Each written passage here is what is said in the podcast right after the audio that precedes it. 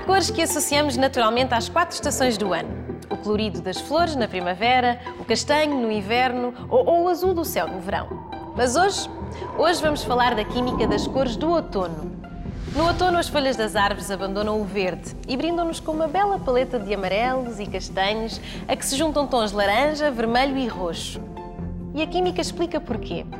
A cor verde das folhas deve-se ao pigmento clorofila. As moléculas de clorofila absorvem a luz do sol, na região do vermelho e do azul, e, portanto, a luz refletida pelas folhas tem falta destes dois tons e vemos-la apenas como verde. A clorofila não é uma molécula estável e tem de ser continuamente sintetizada pelas plantas, o que exige sol e calor. Com o outono chegam os dias de frio e de pouca luz. E qual é a consequência disto? Nas plantas de folha caduca, a produção de clorofila para e o tom verde desvanece, permitindo assim que se vejam outros pigmentos também presentes nas folhas. Um destes pigmentos é o caroteno, que absorve luz na região do azul e azul-verde, refletindo-a depois como amarela. Os pigmentos de caroteno são bastante mais estáveis que a clorofila e quando esta começa a desaparecer das folhas, são os carotenos que lhes dão a coloração amarela dourada.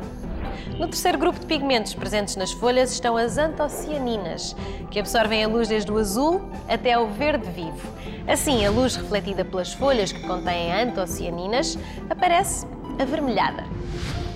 As antocianinas resultam de uma reação com os açúcares das células vegetais.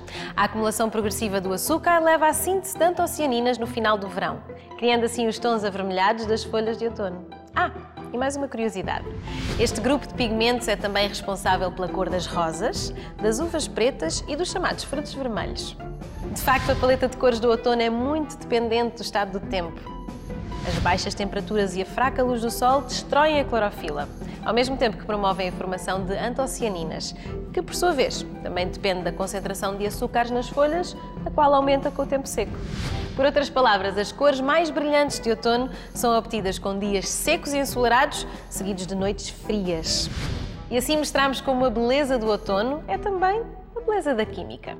Para saber mais sobre a química das cores do outono, visite o nosso site, aquimicadascoisas.org ou procure-nos no Facebook.